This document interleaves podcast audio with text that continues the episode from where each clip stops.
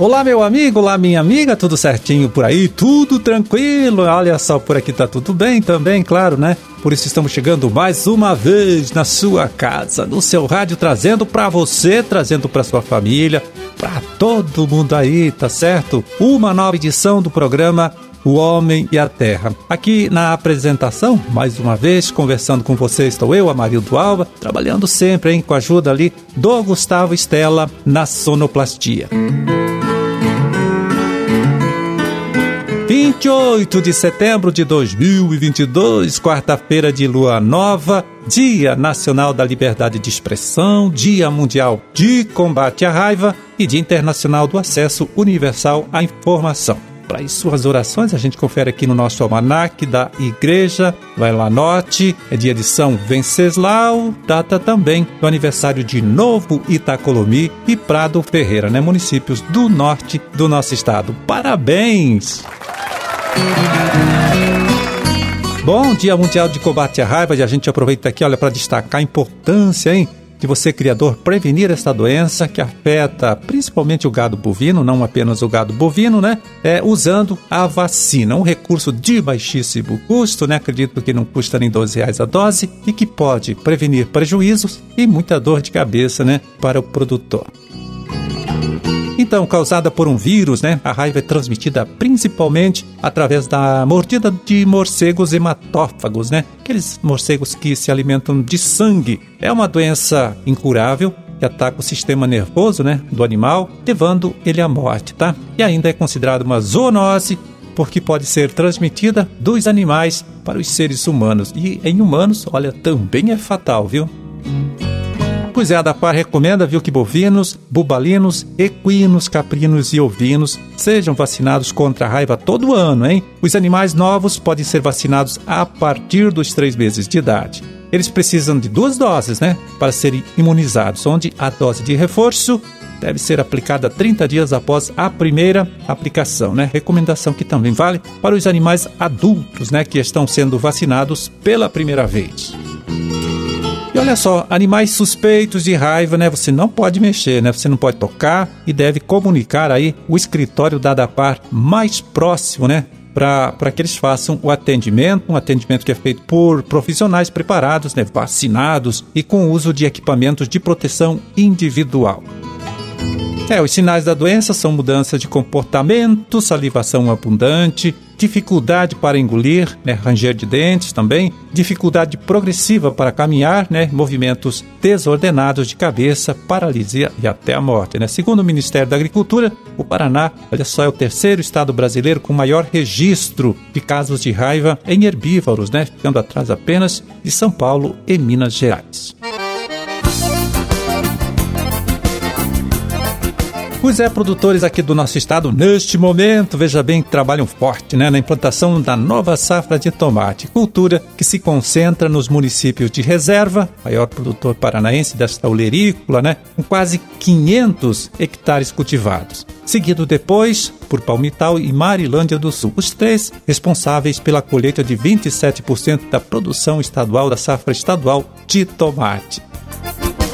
Bom, boa parte desses cultivos é, são realizados em ambientes protegidos, tecnologia que apresenta várias vantagens em relação ao plantio feito a campo aberto. Né? O pesquisador Anderson Vanzer da Ipagre Santa Catarina, é quem agora chega aqui né, para detalhar para a gente quais são esses benefícios né, que o produtor consegue fazendo o plantio do tomate em estufas. Vamos ouvir o Anderson. Fala, Anderson. O cultivo do tomate em ambiente protegido, especialmente em estufas agrícolas, é uma técnica muito interessante, principalmente para pequenos e médios produtores, que possuem pouca área disponível tanto para o plantio como também para a rotação dessa cultura. O cultivo em estufas permite que, se bem manejado as plantas e o ambiente, obtenhamos produtividades e qualidades de frutos muito superiores aos obtidos a campo. E se utilizarmos também algumas outras técnicas de plantio, possamos fazer várias safras de tomate na mesma área, o que dificilmente o produtor conseguiria a campo aberto. Somado esses ganhos em produtividade e qualidade dos frutos colhidos, um outro excelente benefício do cultivo em estufas é a redução drástica da ocorrência de doenças foliares comum no campo aberto, como por exemplo a requeima, a citoiose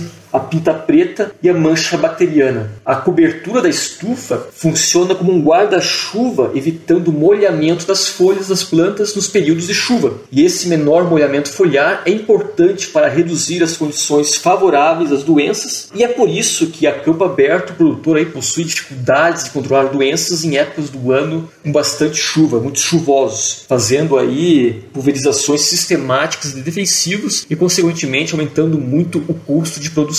Além desse efeito guarda-chuva, podemos também instalar nas laterais das estufas telas anti-insetos que reduzem o ataque dessas pragas que danificam tanto as plantas como os frutos. É um outro benefício que esse sistema de cultivo permite. Obviamente, existem outras doenças e pragas que são mais comuns em ambiente protegido e que o produtor precisará monitorar para evitar perdas de produtividade. No cultivo em estufas, o produtor pode plantar uma gama maior de tomates, de cultivares de tomates, que possuem aí maior valor agregado, como é o caso dos tomates do tipo saladete, e também existem os tomates denominados especialidades, que incluem os mini tomates muito utilizados na gastronomia como ornamentação de pratos ou como entradas aí do prato principal. Olha só, ainda no cultivo em estufa, né, o tomate pode ser plantado de duas formas, de duas maneiras. O Anderson também fala disso pra gente. No cultivo em estufa, o produtor pode plantar o tomate diretamente no solo, como é feito a campo aberto, porém existem técnicas que podem aumentar a produção de frutos desse sistema.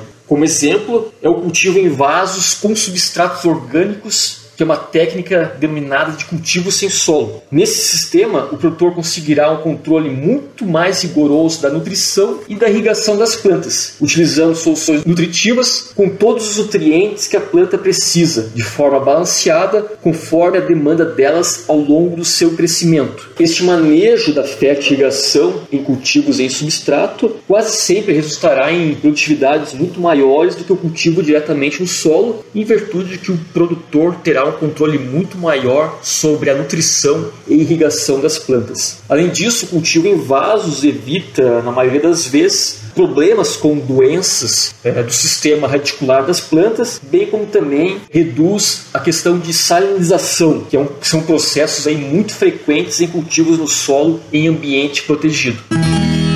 É, você conferiu aí a participação do pesquisador Anderson Vanzer, da Ipagre Santa Catarina, que explicou pra gente, hein, quais são as vantagens do plantio do tomate em estufas.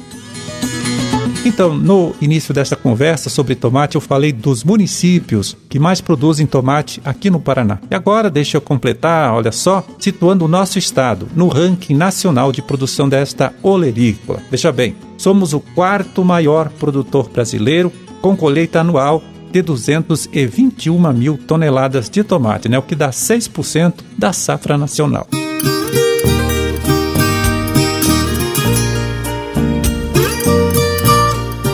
Antes de terminar, deixa eu lembrar aqui mais uma vez em que agora nos próximos dias 20 e 21 de outubro, no próximo mês, portanto, acontece em Dois Vizinhos o 16º Seminário Estadual de Meliponicultura que é a criação de abelhas sem ferrão, tá? É, vai ser presencial lá no Centro Universitário Unisep. Para saber mais e até fazer a sua inscrição, né, para participar do evento, procure um dos escritórios do nosso Instituto IDR Paraná, de dois vizinhos, Francisco Beltrão ou Pato Branco.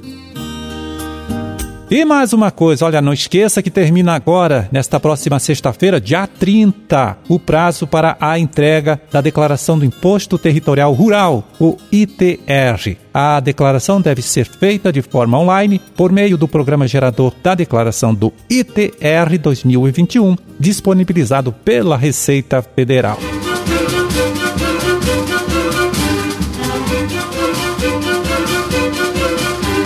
Bom, por hoje está feito, Carreto. Vamos ficando por aqui torcendo para que todos vocês aí tenham uma ótima, uma excelente quarta-feira. E até amanhã, quando a gente estará aqui de volta mais uma vez, né? Trazendo para você, para sua família também uma nova edição do programa O Homem e a Terra. Forte abraço para todo mundo aí, tá certo? Fiquem com Deus e até lá.